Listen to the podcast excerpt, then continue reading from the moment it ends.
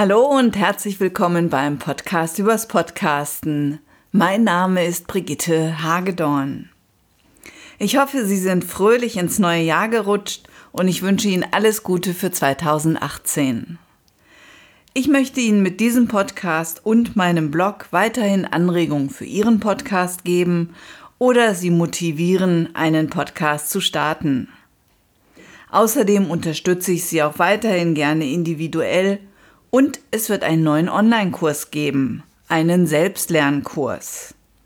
Sie sind da jedoch nicht ganz auf sich selbst gestellt, sondern zu zwei oder drei Aufgaben bekommen Sie Feedback von mir. Doch dazu mehr, wenn der Kurs an den Start geht. Bevor ich nun podcastend ins neue Jahr starte, möchte ich einen Blick zurückwerfen auf 2017 und ich lade Sie ein, mit mir nochmal in ein paar Folgen des vergangenen Jahres reinzuhören.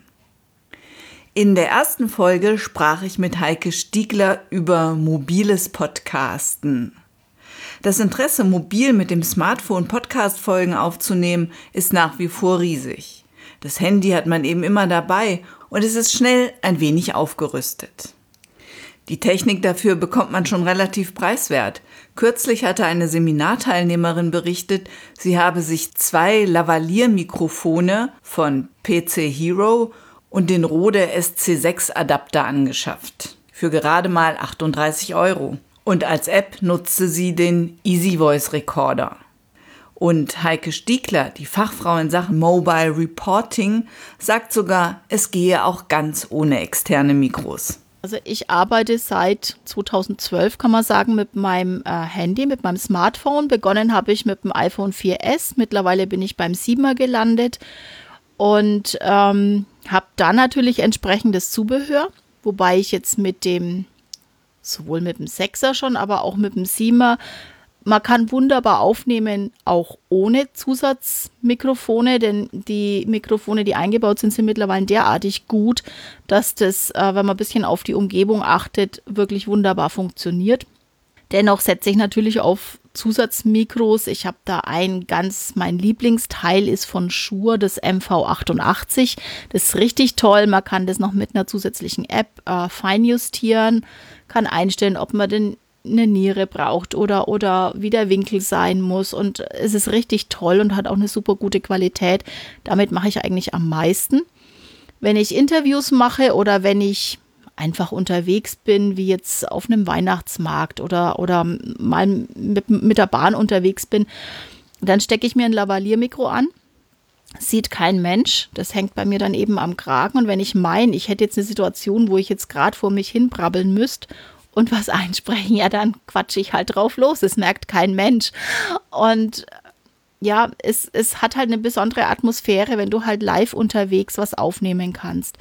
Ja, und genauso mache ich es eigentlich auch bei mir ähm, im Haus, je nachdem, wo die Familie sich gerade aufhält, suche ich mir halt ein ruhiges Zimmerchen und wenn ich meine, ich müsste jetzt was aufnehmen, dann mache ich das da. Ohne dass ich was aufbauen muss. Das Handy habe ich eh mal an der Hand. Ja, und ein Mikrofon ist mittlerweile derartig klein. Es gibt auch ein Interface, was man an das Handy anschließen kann. Da wird es dann schon komplexer und die Sachen habe ich. Ich kann sie auch bedienen. Ich nutze nur, ne, nur selten. Also in der Regel, mein Basis ist mein MV88 von Shure und mein SmartLav Plus von Rode und da habe ich in der Regel zwei mit einem Adapter dran und kann dann meinem Gesprächspartner das eine anschließen ja, und das Geniale ist, die Menschen merken gar nicht, dass sie ein Interview geben. Ja, das ist, das ist super. Kannst du denn über diese App dann auch aussteuern? Nee, kann Also, dass das Eingangssignal so ein bisschen mhm. ähm, also es gibt, es gibt Apps, wo man das machen kann. Mache ich aber nicht, weil das ist dann schon wieder ein Schritt zu umständlich. Also ich bin sehr spontan. Und so spontan wie ich bin, äh, so zackig muss es dann auch gehen. Also es ist wirklich äh, Handy nehmen, Mikro anstöpseln und los. App anmachen natürlich noch ja. und, und los. Und ähm, ja, wenn ich was habe, wo ich dann Störgeräusche habe oder was Komplexeres aufnehme, das ich dann nicht mit Audioboom mache, dann nutze ich die Hindenburg-App ist auch, äh, gibt es ja auch dann als, als komplex Desktop-Version. Die sind auch gut kombinierbar, wobei ich die jetzt weniger verwende am Desktop. Aber äh, wenn ich dann in der Hindenburg-App aufgenommen habe, dann schieße ich es nochmal über Auphonic. Dadurch wird es mir dann auch nochmal geputzt. Also ich muss es nicht machen. Ich mhm. muss nichts mehr pegeln. Es, es funktioniert auch so. Ich selbst habe die Aufnahme mit dem Smartphone für meinen Podcast noch nicht probiert. Ich habe mir allerdings zwei Lavalier-Mikrofone von AKG, das C417, angeschafft. Die passen an meinen Zoom H4 und mit diesem Equipment probiere ich gerade noch ein wenig herum. Und mobil bin ich damit auch. Habe es natürlich nicht wie das Smartphone immer bei mir. Ich werde in den Show Notes auf die Episode mit Heike Stiegler verlinken, denn dort finden Sie weitere Infos zu Apps und Mikrofonen für die mobile Aufnahme. Neben der Technik spielt natürlich die Stimme eine ganz wichtige Rolle beim Podcasten. Das beste Mikrofon nützt Ihnen nichts, wenn Sie beispielsweise nicht verständlich artikulieren oder einfach Unsinn reden. Mit Steffi Schwarzack hatte ich im Februar letzten Jahres über die Sprache, über das Sprechen im Podcast gesprochen. Unter anderem wollte ich wissen, ob es einen Trick gibt, um authentisch am Mikrofon rüberzukommen. Also der Trick ist natürlich immer, sich ein bisschen persönlicher zu zeigen. Deswegen ist so, ich finde es schwierig zu sagen, sei authentisch, aber sei persönlich. Damit können viele schon was anfangen. Und in dem Moment, wo die Leute beginnen, eben auch mal eine persönliche Geschichte von sich zu erzählen, verändert sich oft automatisch auch die Sprechweise mit, weil sie in ein anderes Gefühl reinkommen und dadurch die Geschichte nochmal anders ausgeschmückt ist. Also das wäre sowas, wie man einfach über, ja, über, über die Herangehensweise ein Stück mehr davon reinbekommt. Und ich glaube, die meisten Leute haben, wenn wir jetzt mal nur vom Sprecher ausgehen, ein Gefühl dafür, wann sie es sind und wann nicht. Und wenn man sich unsicher ist, dann würde ich einfach sagen, beginn zu spielen mit den, mit den Extremen. Also mit den Grenzen, wo du nicht mehr genau sicher bist und geh mal ein Stück drüber und guck, wie fühlt sich das für dich an? Oder geh wieder in die andere Richtung ein Stück. Also um das konkret zu machen, wenn du sagst, ähm, ich rede halt meinetwegen immer mit dieser etwas höheren Stimme, dann versuch doch mal ein bisschen tiefer zu gehen mit der Stimme und zu gucken, wo ist der Punkt, ich mache das jetzt mal ein bisschen übertriebener, an dem du merkst, es ist für dich nicht mehr authentisch. Das wäre eine Möglichkeit, wenn wir es auf die Stimme beziehen. Und Steffi Schwarzack hatte noch mehr Tipps für Podcaster, denn sie podcastet nicht nur selbst, sondern hat auch ein gutes Ohr beim Hören von Podcasts. Und als Sprechwissenschaftlerin und Sprachtrainerin hatte sie auch gleich Empfehlungen für uns, damit wir besser rüberkommen. Es gibt halt einen Typ Podcaster, der ja, der eher ruhig und monoton spricht. Und das ähm, ist aber fürs, fürs Hören oft nicht so angenehm, wenn es zu ruhig ist und zu monoton, weil es macht mit unserem Gehirn, dass wir eher in eine Art Trance geführt werden, dass wir fast ein bisschen einschlafen. Und das finde ich anstrengend. Und ich würde mir, ich würde denjenigen dann ein Stück empfehlen, auch wenn es gar nicht ihrem Wesen so stark entspricht, ein Stück lebendiger zu reden. Und oder sich einen Interviewpartner zu holen, weil ich habe das bei einem erlebt, bei jemandem, den ich gehört habe, der, als er die Einzelfolgen hatte, fand ich die sehr zähflüssig. Es war wirklich anstrengend für mich zu folgen, habe ich aber gemacht, weil ich den mag, denjenigen. Und dann hatte er Interviews und in dem Interviews war er viel dynamischer und das fand ich total gut. Und deswegen wäre mein Tipp dann, wenn dir das hilft, dann hol den Interviewpartner dazu. Das ist mir das eine, was mir auffällt. Dann erlebe ich auf der anderen Seite die, denen es sehr leicht fällt zu reden, die verzetteln sich, finde ich manchmal. Also manchmal denke ich, kommt doch auf den Punkt, damit ich den nächsten Podcast hören kann. Das ist so, also das ist meine Präferenz, ja, was mir da auffällt. Genau. Und ich bin ein Fan, das weißt du ja, von Freisprechen. Ich liebe es schon, wenn die Leute nicht, also es darf nicht abgelesen klingen. Es gibt sicherlich einige Tricks, wie man auch Texte aufschreiben kann. Du kennst die. Ähm, also wie man sozusagen die geschriebene Sprache so formuliert, als wäre sie gesprochen und dann abliest, das kriegt was Dynamisches. Aber wenn es so eine reine Schreibsprache ist, wie wir sie im Deutschunterricht in der Schule gelernt haben, dann ist es wirklich kontraproduktiv für unser Verständnis und das finde ich dann nicht so gut. Für die Mai-Folge hatte ich mit Peter Mohr gesprochen. Peter Mohr ist ebenfalls Podcaster und Präsentationstrainer.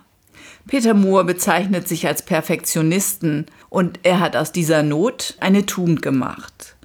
Denn durch seinen Perfektionismus hat ihm die Produktion seiner Podcast-Folgen immer viel zu lange gedauert. Ja, es ist äh, tatsächlich so. Ich habe, ich mache ja seit vielen Jahren Präsentationstrainings, habe dann vor einigen Jahren mit dem Podcasten begonnen. Und bei den ersten Aufnahmen war es tatsächlich so, die habe ich versucht, ähnlich wie ein Hörbuch zu machen. Also ich habe die Methode, die ich jetzt habe, habe ich jetzt tatsächlich auch erst seit einiger Zeit. Am Anfang habe ich unheimlich viel in Anführungsstrichen Mühe mir gemacht, dass ich einzelne Sequenzen aufgenommen habe, habe die mehrfach aufgenommen, habe die dann später zusammengeschnitten. Also so ähnlich, wie man vielleicht ein Hörbuch machen würde, mit, mit äh, jedem Recht, nicht Rechtschreibfehler, mit jedem Versprecher, den ich dann rauskorrigiert habe. Und habe dann erstens festgestellt, dass es dann für mich, weil ich ein Perfektionist bin, immer so eine unendliche Geschichte war. Also rein vom Zeitaufwand war das sehr aufwendig und nervlich hat es mich aufgerieben. Ich habe für so eine 15, 20 Minuten Episode habe ich letztendlich mit allem drum und dran dann ganz am Anfang, aber nur die ersten drei, vier Stück, auch einen ganzen Tag gebraucht. Auch noch ein bisschen einarbeiten, wie das funktioniert. Aber tatsächlich, ich habe dann unheimlich viel Zeit gebraucht. Und ich weiß auch von anderen Podcastern, dass die auch viel Zeit da reinstecken. Und ich habe dann aus zwei Gründen das geändert. Grund Nummer eins, ich habe gemerkt, ich reibe mich damit auf. Weil ich Perfektionist bin, ist es für mich schwierig, so zu arbeiten. Das wird eine unendliche Geschichte jeweils, jeder einzelne Podcast. Und zweitens habe ich dann auch die Idee gehabt, ich stehe doch jeden Tag vor der Gruppe und da kann ich ja auch nicht äh, einzelne Sequenzen und Sätze aufnehmen, die zusammenschneiden, zurückspulen, korrigieren. Da habe ich dann tatsächlich aus der Not eine Tugend gemacht und habe dann, weil ich ja einen Präsentationspodcast mache, auch wirklich im Vorspann äh, eine Begründung, warum ich so mache, weil in der realen Präsentation man auch nicht zurückspulen und schneiden und beschönigen kann. Und letztendlich ist dies nur ein Alibi, um es jetzt so zu machen, wie ich es mache, dass ich, wie man so schön sagt, frei von der Leber weg, da können wir das sagen, aus der Lameng raus, den Podcast aufnehme. Und als Perfektionist zwinge ich mich regelrecht dazu, nur eine einzige Aufnahme zu machen. Und die nehme ich dann auf Gedeih und Verderb. Ich muss sagen, das war schwierig, aber das mache ich jetzt seit einiger Zeit und es macht viel mehr Spaß und es ist wesentlich also klar ist, wesentlich weniger zeitaufwendig. Und es kommt näher ans normale Präsentieren ran. Ich habe also so drei Alibis, um so zu machen. Und Peter Mohr nennt noch weitere Aspekte, die es ihm erlauben, effektiv und effizient zu podcasten. Hören Sie doch noch mal rein in die Folge 37 des Podcasts übers Podcasten, wenn es außerdem um Bewegung, Gestik und Stoffmäuse geht. Während ich mir die Folgen des letzten Jahres nochmal angehört habe, habe ich nicht nur überlegt, welche Sachen nehme ich jetzt in diesem Podcast, sondern habe einfach auch gemerkt, wie viele tolle Tipps meine Gäste für Podcaster gegeben haben. Und ich habe gesehen, beziehungsweise gehört, wie viele nette Menschen ich aufgrund meines Podcasts kennenlernen durfte und wie viele spannende Podcast-Projekte. Eines war zum Beispiel die 7-Tage-Smoothie-Challenge von Mike Kaiser. Mike Kaiser hat einen Kurs, einen Smoothie-Kurs, in seinen Marketing-Mix in Form eines Podcasts aufgenommen. Es gibt nicht die eine Marketingstrategie, gerade im digitalen Bereich. Und ähm, jeder ist darauf angewiesen, ähm, durch Trial und Error herauszufinden, was für die ähm, ganz konkrete eigene Situation funktioniert. Und, ähm, und das mache ich gerade. Ich teste verschiedene Dinge aus und ähm, genau und versuche meinen, meinen Weg in diesem Zusammenhang zu finden und ähm, meine Marketingstrategie durch äh, Versuch und Irrtum ähm, herauszufinden. Natürlich heißt das nicht, dass er sich gar keine Gedanken vorher gemacht hat. Ganz im Gegenteil. Er sagte, dass seine Zielgruppe wenig Zeit hat und daher vermutlich zu den Podcast-Hörern gehört. Ein Gedanke, den übrigens auch Peter Moore schon mit der Aussage, man könne mit Podcasts aus Lehrzeiten Lernzeiten machen. Oder anders ausgedrückt, double your time. Im August durfte ich mit dem Coach Manuel M. Müller sprechen. Wir hatten Anfang 2017 gemeinsam den NLP Practitioner gemacht und wollten gerne dazu beitragen, die Idee des NLP, des neurolinguistischen Programmierens, weiter zu verbreiten. Und natürlich bietet NLP auch für Podcasterinnen und Podcaster viele Anregungen. Wir sprachen über Zielformulierung, Motivation und über den inneren Kritiker. Den Sie übrigens beim Podcasten mit ins Boot holen sollten. Manuel M. Müller hat das auf jeden Fall getan. Teilerarbeit beim Podcasten. Gerade beim Podcasten ähm, ist mir das auch aufgefallen. Mein kreativer Teil und auch mein Anerkennungsanteil waren da sehr präsent. Die wollten also unbedingt auch da was erschaffen und, und was machen. Und das hat auch ähm, beiden Anteilen quasi gut gefallen. Ja, und dann gesagt, ja Mensch, und da ist doch noch ein Thema und das ist doch toll und ist doch klasse. Und wenn die Leute zuhören, dann ist mein Anerkennungsanteil dann auch ganz aktiv und sagt, ja klasse. Ne? Da gibt es also Menschen, die dir vielleicht zuhören wollen. Das ist ja, das ist ja riesig. Während es aber auch einen Anteil gab, das ist nämlich der innere Kritiker ne, der dann sagt so, ja, ja, ist ja alles schon gut, was du da machen willst, aber was ist denn, wenn die Leute das doof finden, was du da machst? Na, und vielleicht kannst du das ja auch gar nicht. Da merkt man ja schon, ne, der innere Kritiker, der versteht sich quasi mit diesem Anerkennungs- und auch mit dem äh, attraktiven Teil eigentlich nicht so gut, weil die sagen ja was Unterschiedliches. Ne? Also während hier der, der kreative Teil eben loslegen möchte und ja, komm, lass uns was machen. Ne? Und die Anerkennung schon sagt, ja, super, hast du recht. Ne? Wenn du kreativ bist, dann kriegen wir vielleicht noch Anerkennung dafür, sagt eben der innere Kritiker, auf keinen Fall. Nee, Leute, also das nicht mit mir. Ihr wisst ganz genau, ich bin nicht gut genug. Ne? Und wenn man nicht gut genug ist, dann lässt man besser die Finger davon, weil sonst gibt es dann vielleicht ähm, auch noch negatives Feedback oder man, man merkt dann plötzlich, ach nee, es bringt ja doch alles nichts. Man, man ist einfach nicht, nicht, nicht gut genug dafür. So. Und da mag ich eben dieses äh, Six-Step-Format total gerne, weil man eben hier mit diesen unterschiedlichen Anteilen in sechs einzelnen kleinen Schritten arbeitet. Und dort geht man eben her und guckt als erstes mal, was ist das Symptom. Ne? Also wie drückt sich das aus? Bei mir war es die Angst davor sozusagen, naja, okay, wenn ich jetzt wirklich anfange und ich stelle dann nachher fest, ich kann es gar nicht gut. Oh, nee, also das, da ist so ein Magengrummeln, ne? So, also so im Magen, da, da zieht sich dann alles zusammen. Merke ich schon so, uff, okay, ja. Hm.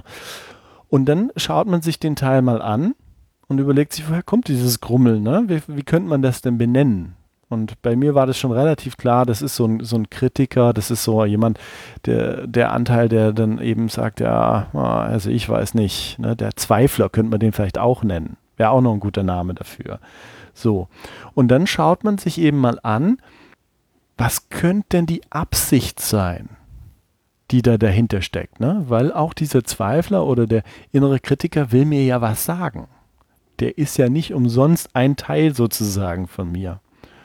Und bei mir kam dann schon relativ schnell heraus, aha, der will mich eigentlich schützen. Schützen vor einer negativen Erfahrung.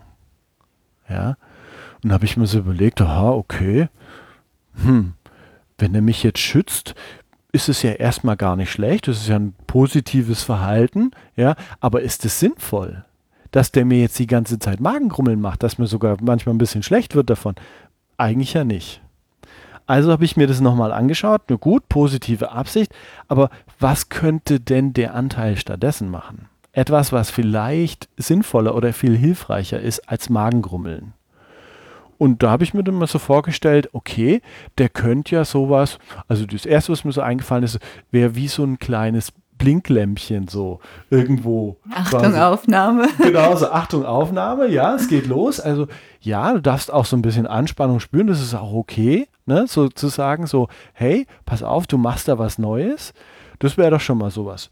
Und ähm, dann habe ich mir eben einfach noch zwei weitere ausgedacht, wo ich mir überlegt habe, okay. Noch zwei für, weitere Teile. Äh, nee, zwei weitere Verhaltensweisen. Ach so, Entschuldigung. Gut, dass du fragst. Gut, dass du fragst. Ja, zwei weitere Verhaltensweisen, wie sich quasi der Anteil noch verhalten könnte. Und dann habe ich die einfach auch mal verhandeln lassen, die Anteile. Dann habe ich gesagt, naja, Moment mal, also wenn es hier schon so viele Teile gibt, ja, dann kann ich doch einfach mal fragen, ah, kennt ihr euch? Ne, so, Kennt der innere Kritiker vielleicht den kreativen Anteil überhaupt, ja?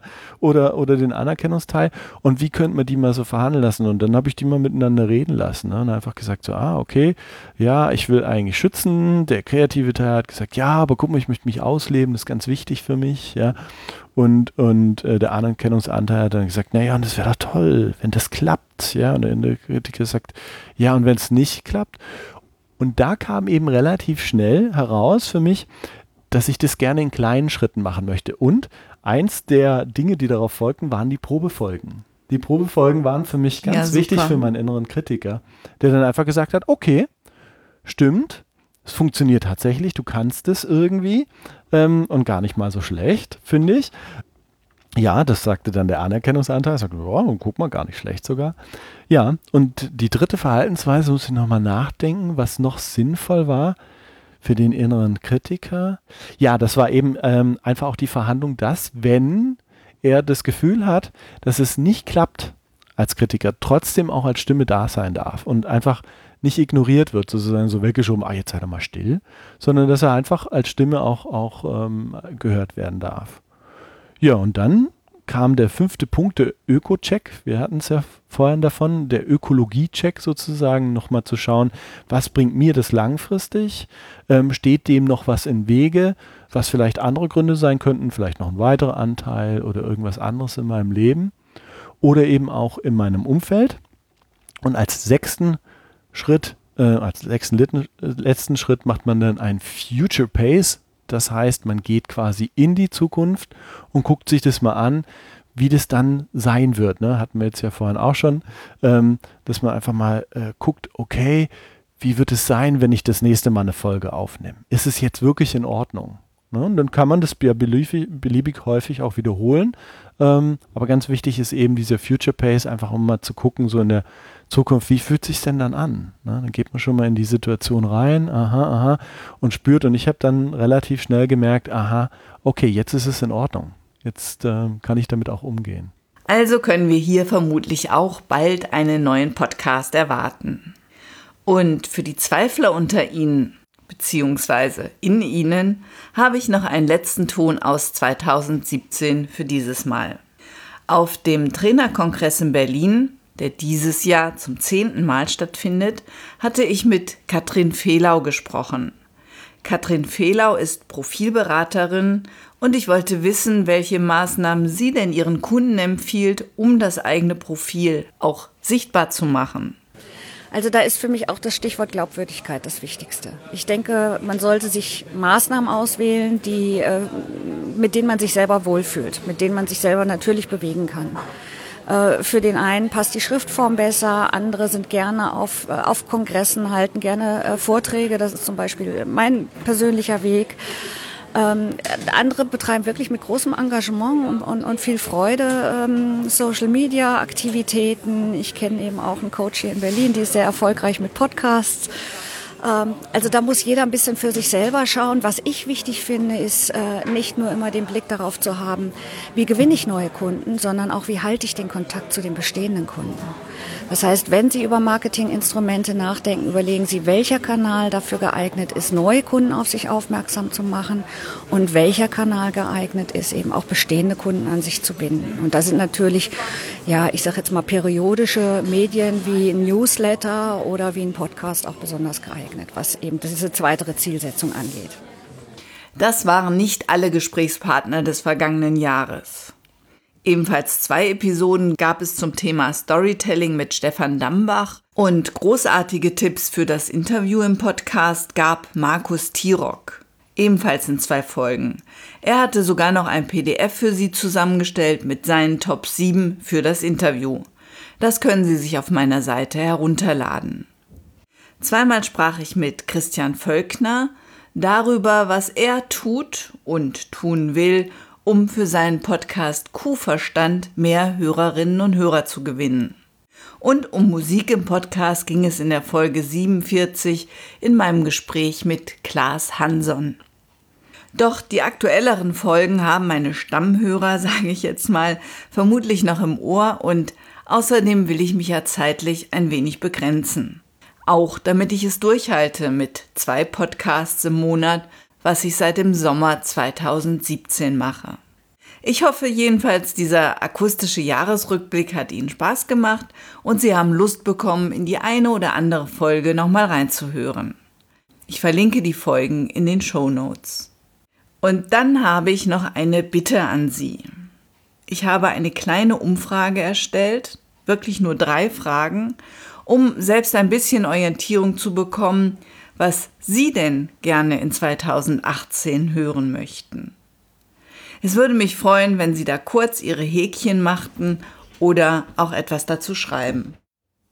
Und noch etwas in eigener Sache. Ein paar Plätze sind noch in meinem begleiteten Online-Kurs frei. In vier Wochen zum eigenen professionellen Podcast. Dieser Kurs startet am 15. Januar. Ich freue mich, wenn Sie in 14 Tagen wieder beim Podcast übers Podcasten dabei sind. Vielen Dank fürs Zuhören und eine gute Zeit. Mein Name ist Brigitte Hagedorn. Vielen Dank fürs Zuhören. Sie hörten eine Produktion der Werkstatt für Audiobeiträge www.audiobeiträge.de.